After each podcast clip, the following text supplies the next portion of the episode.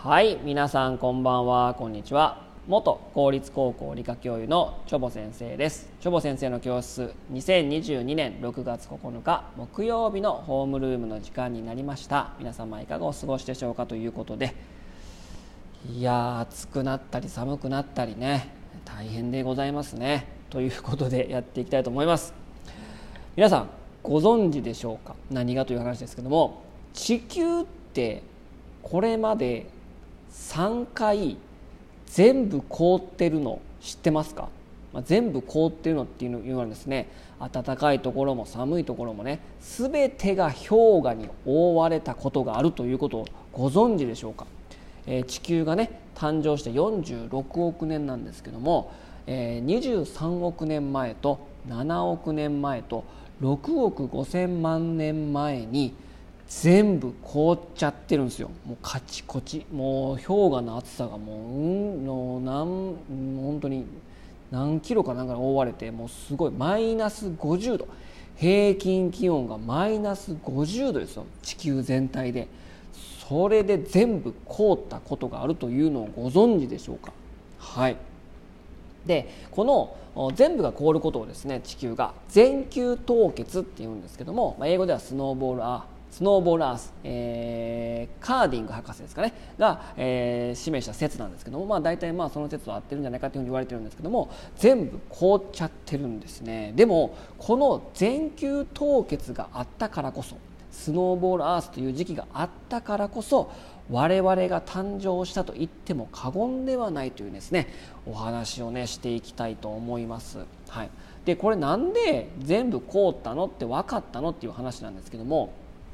え、これですね、あのー、まあ、アイスランドとか氷河に覆われているところは、えー、迷子岩というのがあるんですね、うん、迷子岩というか岩があでかい岩があってそれが氷河が動くにつれてその岩も動いていってで氷河が溶けた時にあれこんなとこに岩あったのみたいなね、え、その迷子岩っていうのがあるんですよ、まあ、これは、えーと、アメリカのニューヨークのマンハッタンとかの公園にも迷子岩でかいのあるしこれは多分氷河その当時氷河に覆われてて氷河期で。でその氷河でガンガンガンガン岩が動いていって氷河が溶けた時にその岩がポツンとあるみたいな。でその迷子岩っていうそのまあ、地質学的なねそういった変化があの特徴がですね赤道付近にも見られると。6億5000万年前の地層を調べると明らかに周りの地層とは違うなんか岩石の地層があると、えー、ポッポンってあるのであこれ迷子岩。ということはこの赤道付近もう今でいう赤道ねめちゃくちゃ暑いけどその赤道付近も凍ってたんじゃないかっていうふうに言われててなのでこう凍ってたそういった地層が7億年前6億5000万年前23億年前にそういった地層があるのでこれは地球全体が凍ってたんだなというね証明になってるわけなんですね。はい、でこの全球凍結なんで起きんのっていうとですね、まあ、6億5000万年前のえー、の全球凍結からの説明したいと思いますけども、まあ、我々の祖先我々の祖先はバクテリアですからそのその当時ね陸上にはまだ生物は一切進出しておりませんので、えー、主な生命の場所は、えー、海なんですね。海の中にバクテリア、まあ、我々の祖先とあと酸素はありましたから酸素栄養あと酸素ありました酸素を出すですね。光合成細菌ね。ごめんなさい。二酸化もうその当時の大気中ってもうほぼ二酸化炭素なんですよ。二酸化炭素と光エネルギー光を使って酸素を生み出す。要はそれを有機物を作るね。光合成細菌とあと温室効果ガスを出す。メタン菌。メタンは、え、CO2 のうん十倍の温室効果がありますからそのメタンを出す、えー、メタン菌。がいたわけですね。この3者のバランスが崩れたから全球凍結が起こったんですけども。で光合成細菌が出すえー、酸素をですね使って我々は、えー、栄養分を得て得てたわけですね。でひんなことからその光合成細菌が一斉に増えだしたんですよ。でこれなんでかっていうとですねあの酸素っていうのは例えば釘を釘ね釘をあのにあの外にポンと置いといたらいつの間にか赤サビになりますよね。それぐらい酸素っていうのは反応しやすい物質なんですね。でメタン菌が出しせっせと出してたメタン菌メメタンをですメタンと酸素がめちゃくちゃ反応しだしてメタンをどんどん減らしてたんですよ。でそうするとどんどんどんどんどんどん寒くなってくるんですよね。そうするとどんどん寒くなってきて太陽が働かなくなってとかもうそういったバランスが今度崩れていくわけなんですね。そうすると、えーどんどんどんどん酸素が増える。増えるとメタンが少なくなっていく。でどんどん凍ってくる。凍ってくると太陽の光が当たらない反射する。どんどん光が当たらないってことはっていうことは光合成細菌の数も減ってくるわけですよ。照射がなくなってくるとね光がなくなってくると光合成細菌も光合成できなくなる。我々の祖先も食べるものなくなる酸素がないから、えー、となると悪循環が起こって悪循環が起こってどんどんどんどんどんどん寒くなっていって全体が凍っちゃうってことなんですね。要は3者の生物の数のバランス。そのメタンを出したりとか酸素を出したりとかそういった化学反応によってバランスが崩れたことによって全部凍っちゃったと。いうことなんですね。でこれね6億5000万年前に全部スノーボールアース全部電球凍結しちゃったんですけどそこからね今皆さん身の回り全部氷河に覆われてますか？覆われてないですよね。ってことは全部氷溶けてるわけなんですよ。これどうやって溶けたかというと、まあ、さっきもねメタンキーもあったけど温室効果ガスの影響なんですね。で凍っちゃったけど凍っちゃったけど火山活動っていうものは活発に行われてたんですね。で火山噴火すると CO2 を出しますからその火山噴火によって火山活動ね。火山活動によって出た CO2 がもうたまりにたまってもうえっ、ー、とね大体1億年弱ですね。1億年弱かかってたまりにたまった温室効果であったかくなって一気に氷が溶け出した。溶け出したら溶け出したでまたこう水蒸気となる。で雲が発達する。超絶嵐が起こる。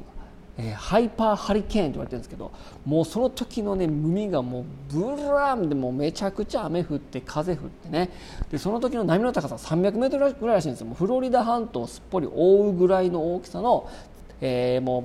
潮位の大きさとかでもう一気に海の中がかき巡らされたんですよでもね海ってね深いところは4度で安定するんで海の底海の